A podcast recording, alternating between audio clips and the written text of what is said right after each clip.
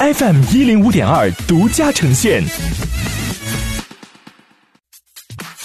好奇心日报，News Online。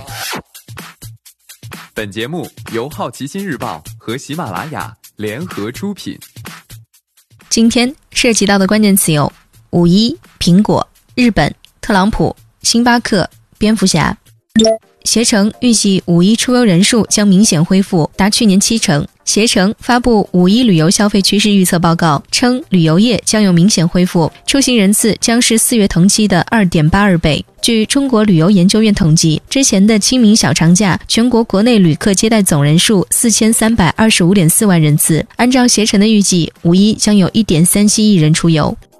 苹果计划未来十二个月内生产约二点一三亿部 iPhone。由于对可能出现的零部件短缺的担忧，苹果将增加其新款五 G 手机的库存。苹果已经通知多家供应商，计划在截止二零二一年三月的十二个月内生产约二点一三亿部 iPhone，比一年前同期增长百分之四。与此同时，天风国际分析师郭明奇发布预测报告称，预估二零二零全年 iPhone 出货量将下降百分之十至百分之十五，至一点六五到一点七五亿部。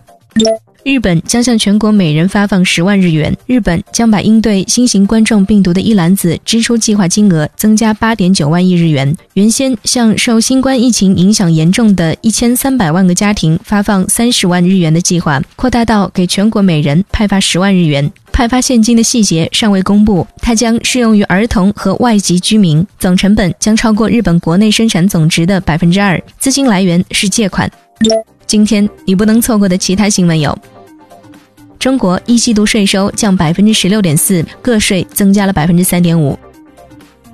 特朗普表示将暂停接受移民入美。星巴克在中国大陆市场推出人造肉产品。蝙蝠侠等 DC 超级英雄电影推迟上映。比亚迪二零一九年净利润下滑百分之四十一点九三。拼多多一季度农村网店订单量超十亿笔。以上就是今天好奇心日报 New Sunlight 的全部内容，也欢迎你把刚才的收获告诉周围的朋友。好奇心日报 App，高颜值新闻媒体，让好奇驱动你的世界。我是施展，下次见。